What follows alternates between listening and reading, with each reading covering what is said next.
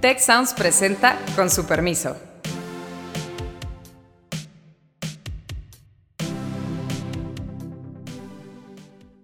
Con su permiso, yo soy Carlos Elizondo y hoy tenemos un programa especial en torno al tema de la invasión rusa a Ucrania, sus consecuencias, sus implicaciones y tendremos una charla con el embajador Miguel Ruiz Cabañas, quien es profesor nuestro aquí en el Tecnológico de Monterrey.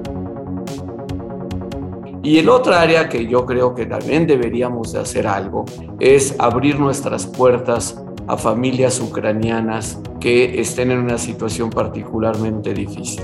Y ha sido pues las declaraciones del presidente un poco como tú dices, pónganse de acuerdo cuando uno claramente invadió. Miguel, bienvenido.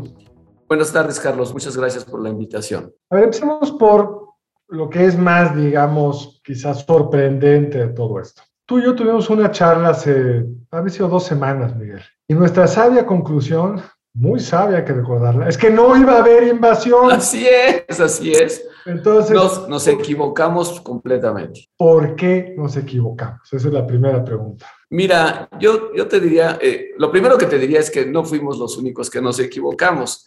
El secretario general de las Naciones Unidas, Antonio Guterres, también confesó que él pensaba que no iba a pasar nada mayor y que este, para él había sido una gran sorpresa que la invasión fuera a todo el país. Ahora, el presidente Biden nos venía diciendo va a haber invasión, nos dijo el día, la fecha, salió como nos habían dicho que iba a ser y no le creíamos. A, a, toda Ucrania. Bueno, yo no le, no le creíamos porque parecía, a mí me pareció así, que era una estrategia de Estados Unidos para, digamos, presionar precisamente a Putin de que no avanzara más de lo que ya había hecho, que era, eh, pues, tratar de tener control de las dos provincias fronterizas de Ucrania con Rusia y que parecía que Estados Unidos traía una estrategia de presionarlo, presionarlo para que no fuera a ir, digamos, más allá. Eso fue lo que pensé y como hemos visto en otros conflictos, en otros momentos, pues a veces ese tipo de declaraciones son exactamente para lo que pensé, así, sinceramente. Lo platicamos ahí, es que para Rusia los costos económicos potenciales para una economía que por sí estaba en una fase débil, pues no era muy buena idea. Pero ahora vamos a pasar a la otra equivocación, que esa no sé si la tuviste, porque ya no platicamos después, pero es la sorpresa de la resistencia ucraniana, que para mí está resumida en una frase de su presidente, Zelensky, cuando le ofrece a Estados Unidos sacarlo de Ucrania para formar un gobierno en el exilio, le responde a las autoridades de Estados Unidos, yo no quiero un aventón, yo quiero armas. Y ha sido una resistencia que estoy seguro, hasta donde puedo estar seguro de estas cosas, que es una sorpresa para todos, empezando para el gobierno de Vladimir Putin. Coincido, yo creo que si ves las primeras declaraciones de Putin, les dice a los soldados ucranianos, ya váyanse a su casa con sus familias para que no les pase nada, quédense tranquilos en su casa, nadie los va a criticar, los vamos a proteger porque entendemos perfectamente que son ustedes patriotas y lo que les conviene es irse a su casa. Y la respuesta ha sido exactamente al contrario. Fueron patriotas. Sí, bueno, pero claro que han sido patriotas, digamos, pero defendiendo a Ucrania. Y, yo creo que e, esto, digamos, eh, sí me parece eh, que Estados Unidos en esta vez tenía muy claro, digamos, la, información, la inteligencia de lo que se estaba moviendo ahí y por eso advirtieron con tanta eh, continuidad y con tanta firmeza que habría una invasión. En cambio, pareciera que Rusia no tenía suficiente inteligencia, claridad de cuál podría ser la reacción de los ucranianos, empezando por el presidente Zelensky, su gobierno y la población. Entonces creo que pensaban que si eso iba a ser, iban a ser recibidos con flores y que los iban a tratar muy bien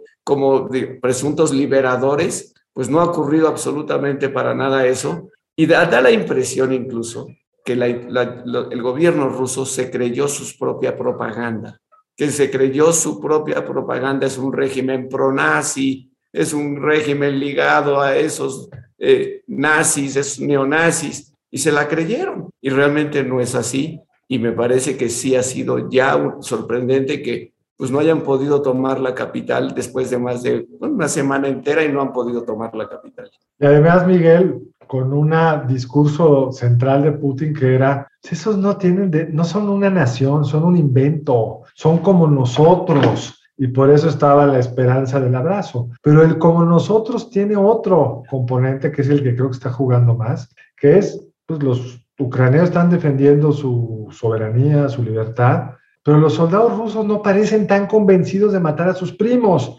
porque más de uno tiene una abuelita que nació en Ucrania, una novia que viene no sé dónde. Y ha habido unas escenas pues que no las vimos en la guerra de Siria cuando los rusos invadieron, no lo vimos en la guerra de Irak cuando los Estados Unidos invadieron, que es estas escenas de civiles parándose enfrente de un convoy militar, obviamente con un celular, y los soldados rusos no sabiendo qué hacer, no se atreven a disparar. Sí, sí, así es. Bueno, yo creo que ahí sí la historia cuenta muchísimo. Son dos naciones que se desarrollaron, digamos, simultáneamente a partir del siglo, no sé, octavo, noveno, y realmente son dos primos hermanos que han vivido juntos toda la vida. Hay una parte de la población ucraniana que es rusa y ruso-ucraniana, entonces claro que están absolutamente mezclados, pero eso no quiere decir que estén en este momento sobre todo deseando lo mismo. Y lo que ha pasado en 20 años en, Ucrania es que una parte importante de los ucranianos empieza, digamos, a tener mayor atracción hacia el proyecto europeo que hacia el proyecto ruso. Pero y eso Miguel, no sabemos si los rusos tengan atracción al modelo europeo, porque ahí no hay democracia, no lo pueden votar. Igualmente podría, podría, eventualmente En San Petersburgo un gran interés de estar más integrados a Europa pero lo que sabemos es que los ucranianos han votado. Primero, votaron por salirse de la Unión Soviética y después han estado votando en dos sentidos. Con B grande sacaron un gobierno prorruso, lo votaron, y votaron a este otro gobierno que lo que quiere es una mayor integración con Europa. Así es, y entonces eso es quizá para la, sorpresa que se está llevando Putin. Eh, repito, creo porque se creyó su propia propaganda, si lleva 10, 15 años pensando y nadie lo contradice, pues eso es lo que suele suceder. Todos hemos visto, a mí me parecen estas escenas eh, increíbles del acuerdo del presidente Putin con su gabinete. Me recordó, pues digo, es, es, esa es la Rusia de los Ares, no es la Rusia del, Partido Comunista de la Unión Soviética, donde siempre aparecían varios líderes al mismo tiempo, aunque ah, desde luego el secretario general era prominente y preeminente. Pero si tú ves las imágenes, o sea, siempre aparecían varios líderes en el balcón, en el Kremlin, juntos. Aquí no, aquí hay una distancia muy grande entre el presidente y su gabinete que habla por sí misma. En esa distancia en esa distancia, como dices, parecería que no le, se atreven a decirle la verdad. Está esta escena donde su secretario de Seguridad Internacional le quiere explicar algo, pero Putin quiere que le diga otra cosa y lo empieza a regañar en público. En público, sí, dicen, ese tema no lo estamos discutiendo. Y bueno, pues la reacción de sorpresa de sus militares cuando les dice pongan en alerta máxima los sistemas nucleares, como que dicen, ah, caray, o sea, bueno, pero aquí nos lleva a otro tema que es quizá el primer gran interrogante de lo que estamos viendo. Se decía, la prensa, los expertos, que el ejército ruso había mejorado mucho, había comprado nuevas armas, estaba mejor entrenado, y ha habido fallas logísticas elementales, como aparentemente no han sido capaces de suministrar la gasolina y los, para los, los camiones y, los alimentos para los soldados. Ha habido unas fotos de el deterioro enorme de estas ruedas gigantes de estos camiones deteriorados por falta de mantenimiento, según los expertos. Contra lo que se esperaba, no han podido tener la superioridad aérea la Fuerza Aérea Rusa no está controlando el cielo porque no lograron destruir plenamente las baterías antiaéreas de, mucho más inferior, eh, militarmente hablando, ejército ucraniano. Es decir, ha exhibido fallas operativas que yo creo que los expertos no estaban esperando. ¿Hasta dónde va a atorar esto la invasión o cuáles son las implicaciones que tú ves de esta eh, mucho mayor dificultad de conquistar rápido las principales ciudades y desde ahí pues, tratar, supongo, de negociar. Mira, el destino yo creo, ¿cuánto va a durar esta guerra? Es, algo incierto. Eh, no, no sabemos cuánto va a durar esta guerra, si va a durar dos días más, tres, dos semanas o dos meses, o es un conflicto de larga duración. Lo que sí creo es que no se va a poder imponer un gobierno títere que funcione solamente eh, para eh, responda directamente al gobierno de Rusia. Con lo que hemos visto me da la impresión de que no va a haber un solo ucraniano que quiera someterse al dictamen que le imponga eh, desde Moscú el gobierno ruso. Entonces, puede ser que las dificultades logísticas sean superables, puede ser que Rusia acabe imponiéndose, sí logre imponerse en el campo, ¿no? que controle las ciudades, que esté ahí el ejército ruso, pero ¿por cuánto tiempo? ¿Y a qué costo? ¿A qué costo y qué ucranianos van a querer cooperar con un gobierno así. Yo recuerdo, déjame darte un ejemplo, digo, histórico que me viene a la mente, porque cuando Estados Unidos eh, gana la guerra eh, a Japón, después de los bombazos atómicos de Hiroshima y Nagasaki, una vez que firman la paz en un portaaviones de Estados Unidos, entra MacArthur y en siete años, esto es una cosa ya sé casi única, no hubo un solo tiro. MacArthur actuó como el shogun, como el general de generales, todo el gobierno siguió funcionando y dijeron, ustedes nos ganaron, está bien, aceptamos la dominación de Estados Unidos, duró siete años y después de siete años se fueron. No veo que eso vaya a ocurrir en Ucrania. No, es, muy buena, es una muy buena analogía. Miguel fue embajador de Japón, pues más de seis años, entonces sabe de lo que está hablando. Eh, pero está la otra cara de la moneda, Miguel. Es decir, el, primer gran objetivo de Putin pues, era conquistar rápido Ucrania, quizá quedársela toda, no tengo idea. Pero el segundo era fortalecerse frente al occidente y parece que ha logrado exactamente lo opuesto. Es decir, ante la amenaza, esta Europa dividida, algunos países timoratos que no querían enfrentar a los rusos, se han reaccionado de forma contundente. Creo que el ejemplo más eh, dramático es el primer ministro, el canciller alemán, dándole una vuelta en U a la política alemana, a rearmarse, a comprar nuevos dispositivos tecnológicos, a buscar prescindir del gas eh, eh, ruso y jugar un papel de liderazgo que no había querido jugar, mandar armas a Ucrania, que va contra una política pues, de décadas de no participar ni armando, armando a nadie en un conflicto bélico. Suiza dispuesta a congelar cuentas de eh, oligarcas rusos, en fin, un occidente con una capacidad de reacción muy potente. ¿Qué podríamos esperar de esto? Bueno, es que yo creo que esa es la primera reacción importante. Putin logró lo que nadie había logrado en 30 años, que era unir a la OTAN y a la Unión Europea en un solo objetivo, tratar de detener la expansión rusa hacia Ucrania y eventualmente hacia otros países.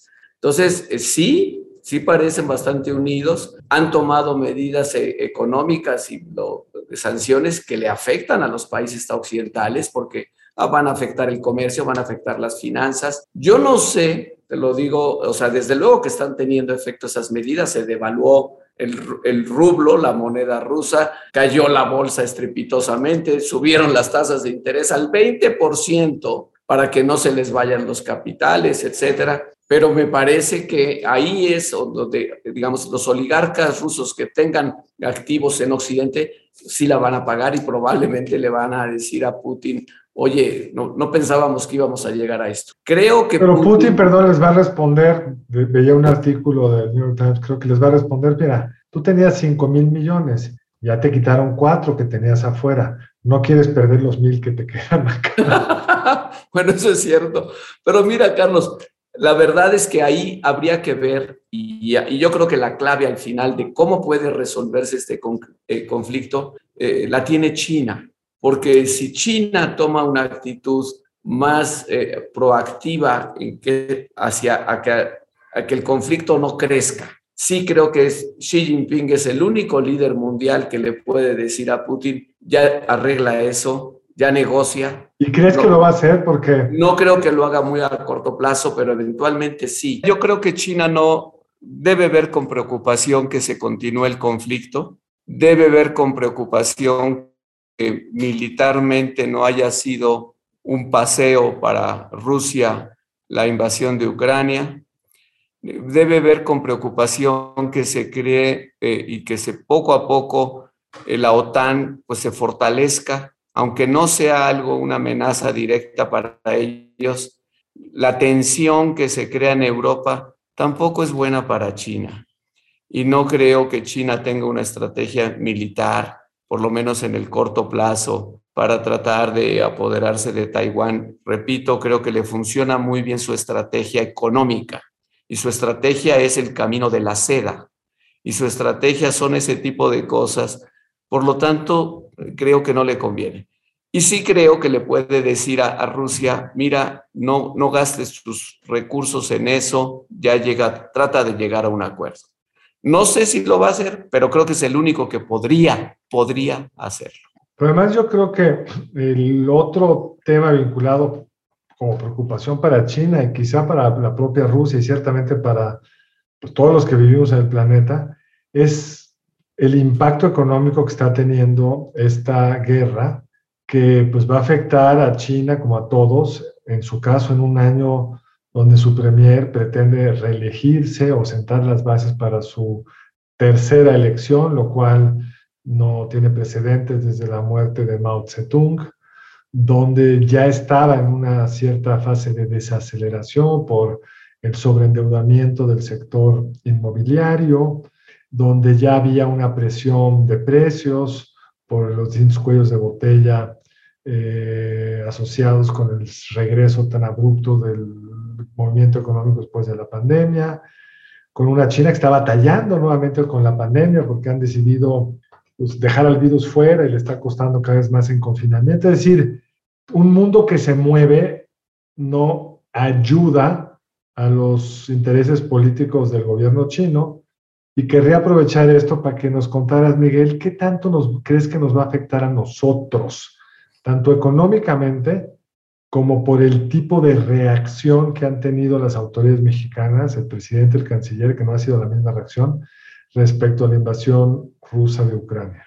Eh, mira, yo desde luego creo que nos va a afectar, de hecho creo que ya nos está afectando. Eh, en forma inmediata, pues subieron los precios de los energéticos, del petróleo y el gas, y hay que recordar que México es un importante importador de gasolinas, entonces es mucho más eh, lo que nos afecta ya en nuestra balanza petrolera que suban los precios de los energéticos que los, nos beneficia. Pero pegado con el precio de los energéticos viene el precio de los alimentos, concretamente los cereales, el trigo, el maíz. México es un importador neto de los dos y sobre todo de maíz para completar la dieta de los mexicanos. Es terrible lo decirlo, pero yo creo que va a subir el precio de la tortilla. ¿Por qué? Pues porque se afectan los cereales en el mundo.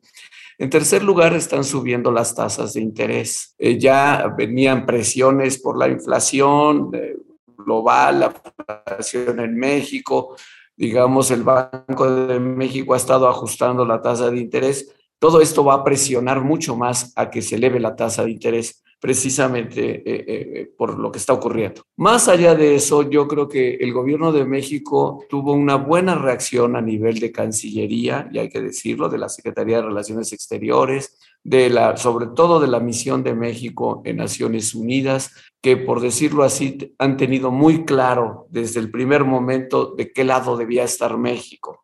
La verdad es que el presidente en sus conferencias de prensa no ha tenido la misma, digamos, claridad de cuál ha sido la posición de México. En varias ocasiones ha dicho, bueno, que no haya invasiones, que no haya guerras, que se, que se pongan de acuerdo. Bueno, sí, pero, pero, pero la verdad es que ponerte de acuerdo con cuando alguien te está invadiendo tu casa, pues es, es, complicado. Es como pedirle a alguien, o sea, óigase, aquí hay un ladrón en mi casa, está armado, póngase de acuerdo con él, haga usted, ¿no? Negocie. No, pues primero ayúdeme a sacarlo. Ese es un poco el, tema. Entonces, creo que México viene internacionalmente, pero hay esa parte. Y hay una parte muy concreta donde yo creo que México va a tener más presiones en el futuro, las próximas semanas o meses. Eh, el tema de las sanciones económicas. Y no está fácil, Carlos, porque México siempre ha sido muy defensor del marco legal internacional. Nunca hemos apoyado sanciones unilaterales o de un grupo de países contra otro país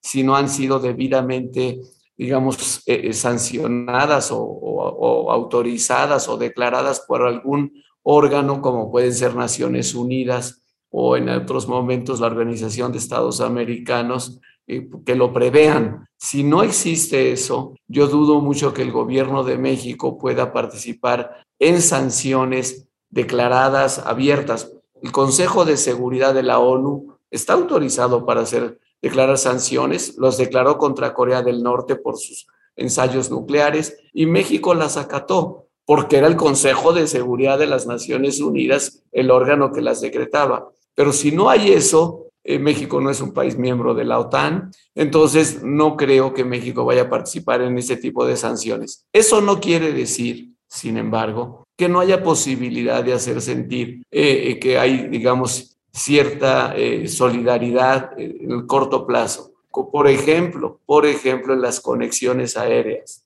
Digamos, si no urge tener conexiones aéreas directas con Rusia después de la pandemia, pues tampoco tienes que hacerlas mañana, ¿no? Y tengo la impresión de que ahí podría haber algún margen, pero no veo que el gobierno de México quiera hacer eso. El gobierno de México dice, no, yo ningún tipo de sanción, mantengo abierto todo mi relación. En un contexto como ese, Miguel, donde no queremos hacer sanciones por las razones que tú dices, lo simbólico empieza a pesar aún más. Hoy había un artículo de Andrés Oppenheimer en el Miami Herald, no sé si lo leíste, donde contaba cómo pues, dos países importantes, los más importantes de América Latina, que son Brasil y México, si bien votaron eh, en la Asamblea General de las Naciones Unidas, pues en la resolución presentada por Estados Unidos y sus miembros condenando la agresión rusa en Ucrania, no la patrocinaron, como lo habíamos hecho en el pasado, no participaron, en el caso de México, en una reunión que hubo del Organismo Internacional de Energía Atómica que condenaba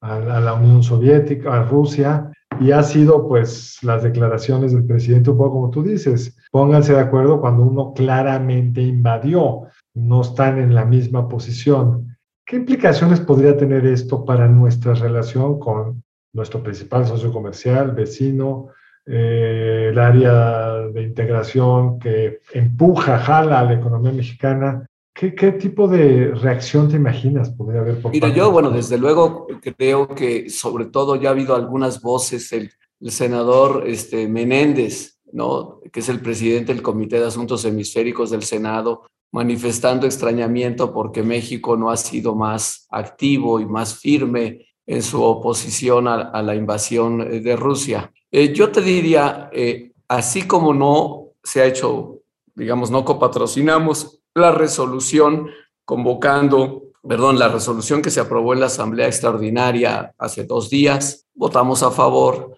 pero también votamos a favor en el Consejo de Seguridad. Y debo decir que en el Consejo de Derechos Humanos también copatrocinamos una resolución sobre la preocupación que nos causan las violaciones de derechos humanos de los ucranianos por parte de las fuerzas rusas. Entonces hay un, digamos, hay señales de, preocupación por, en algunas áreas. Y también debo decir, México presentó una resolución junto con Francia pidiendo eh, eh, que no se impida el acceso a, la, digamos, de ayuda humanitaria a la población civil en Ucrania. Eso no es una medida menor, la copatrocinaron México y Francia en el Consejo de Seguridad pidiendo que no se impida la ayuda humanitaria. Eso nos compromete, Carlos. No solo nos compromete como una resolución de que aquí está. Yo creo que si México copatrocina una resolución así, pidiendo libre acceso a la ayuda humanitaria,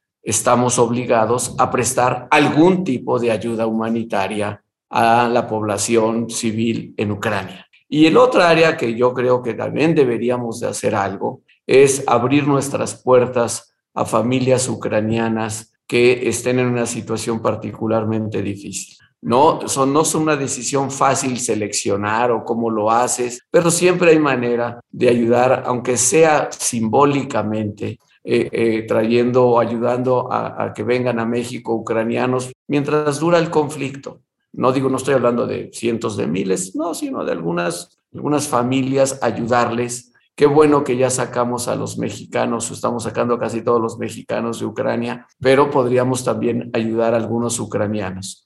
Entonces, eso y ayuda humanitaria, me refiero a todo lo que es equipo médico, eh, todo, alimentos, agua, etcétera, lo que se hace en esos lugares. digo, en este tipo de conflictos México puede ayudar. Ya mandamos un avión de la Fuerza Aérea a Rumanía, se hizo el traslado, eventualmente podemos usar esos mismos eh, eh, pues equipos que tiene la Secretaría de Defensa Nacional para hacer llegar ayuda humanitaria, como lo hemos hecho en Haití y en Centroamérica y en el propio Estados Unidos cuando ha habido desastres naturales mayores. Yo creo que México está obligado por haber presentado esa resolución de asistencia humanitaria en el Consejo de Seguridad a pues poner algo de esa asistencia. Ahora, un tema que puede parecer un poco marginal, pero creo que simbólicamente es muy importante, las declaraciones que ya ha hecho un par el expresidente Trump, admirándose de Putin, sugiriendo que Estados Unidos debería de hacer algo parecido con el norte de México, eh, invadir, en fin, es, es Trump, hay que tomarlo donde viene. Pero es esa asimetría de poder lo que debería devolver a México, como ha sido su tradición, que es parecida a la tradición china, hay que recordarlo, de que cuando eres el país débil es cuando más importa el derecho internacional, cuando más hay que condenar enérgicamente cualquier, cualquier violación a esta. Y aunque la Cancillería ha sido bastante clara, pues sí genera una tensión que las declaraciones del presidente luego no tengan la misma contundencia. Pues sí, eh, mira, yo creo que a veces me da la impresión de que en algunos círculos del gobierno se piensa que, Rusia y Putin son gobiernos de izquierda, digo, es, de izquierda, lo cual, francamente, eso no es así. Todos los, digo, no todos, pero, pero veo que algunas personas lo creen, seguidores de, de Morena, pues creen que es un país, que Rusia es de izquierda, cuando francamente, pues no lo es. hay que recordar por qué no es de izquierda yo creo que es el eco de la Unión Soviética, que era, pues claramente para ciertos sectores de la izquierda mexicana, por mucho tiempo fue un gran referente.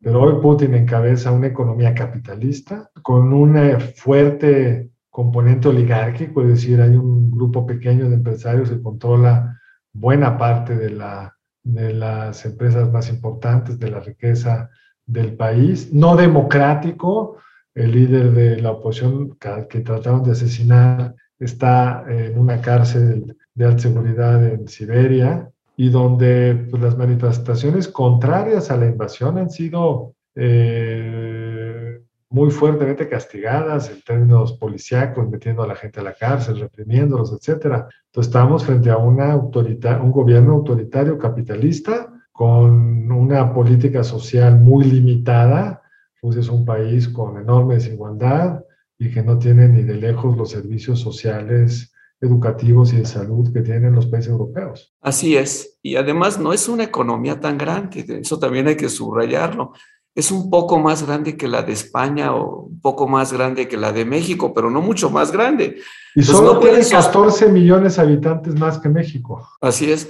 No pueden sostener por una, digamos, un conflicto prolongado. Y hay que recordar aquí que una de las causas de la desaparición, de la caída de la Unión Soviética, pues fue su aventura cuando decidieron invadir Afganistán en 1979, 1980, y a los seis años, siete, tuvieron que abandonar Afganistán. No pudieron sostener esa invasión, porque finalmente las invasiones cuestan, y eso lo sabe ahora muy bien también Estados Unidos. Pero déjame volver al tema del derecho internacional. Sin duda, el país que más consistente ha sido a lo largo de muchos años defendiendo el derecho internacional es México. Y a mí uno dice, estas cosas que dice Trump no hay que tomarlas como, como, como chiste, no hay que tomarlas como, como una cosa de alguien que, que está, digamos, fuera de sus cabales. No, no, no. Hay personas, muchas personas, probablemente millones en Estados Unidos que piensan como Trump. Entonces, Trump, a mi modo de ver, nos ha recordado que no somos inmunes, Carlos. No somos inmunes. Si algún día regresa Trump o el trumpismo, pues tenemos que tener mucha claridad en que hay personas, ese grupo político, esa corriente que él encabeza, que así piensan, piensan como, y por eso elogió a Putin, diciendo, él ya hizo lo que, lo que yo quiero hacer. Cuando vino hace un tiempo el caso de un narcotraficante, pues él declaró, yo mando a los Marines a México a detenerlo. Es esa es la mentalidad entonces, no somos inmunes, Dios no lo quiera, como se dice, pero hemos vivido más de 100 años pensando que México no, las intervenciones extranjeras no se dan. Pues no sé si en el futuro pudiera haber un escenario así. Y por eso hay que El tiempo se nos está terminando y me gustaría terminar con una pregunta que parece vincularse a este último comentario tuyo, que es esta idea de que, bueno, es que el problema, casi la justificación de la invasión de Putin, es que los Estados Unidos no cumplieron un presunto pacto entre George Bush padre y Gorbachev cuando se desintegra la Unión Soviética, de que no se iba a permitir una expansión de la OTAN a los países del este de Europa, a los pedazos de la Unión Soviética que se habían vuelto independientes, como Ucrania, Estonia, Lituania, y que todo este conflicto y esta excepción de Putin se desencadenó cuando le ofrecen a Georgia ser parte de la OTAN, que derive la invasión de una parte de Georgia, eh, y que pues, realmente este agravio histórico justifica la invasión. ¿Cómo ves este argumento?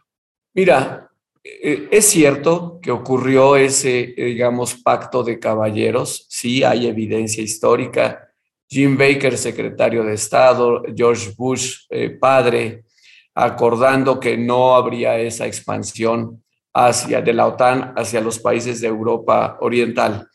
No lo cumplieron.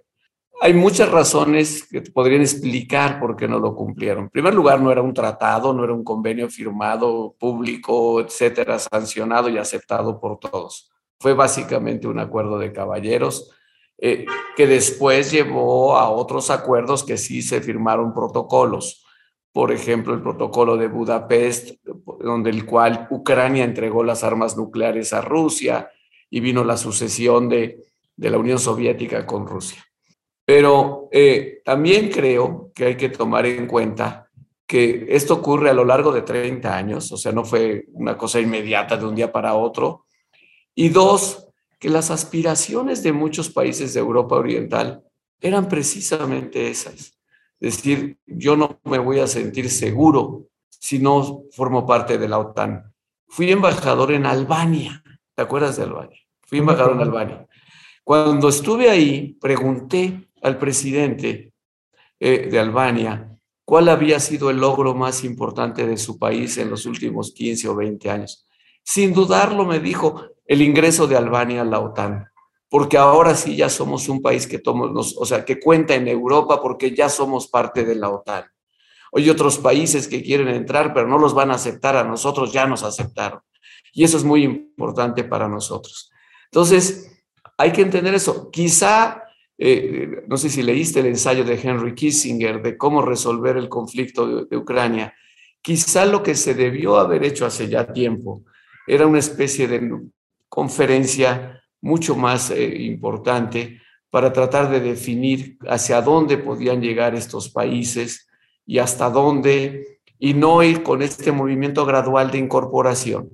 Creo que, pero en fin, todo eso es como eh, el hubiera no existe, ya no sabemos si eso.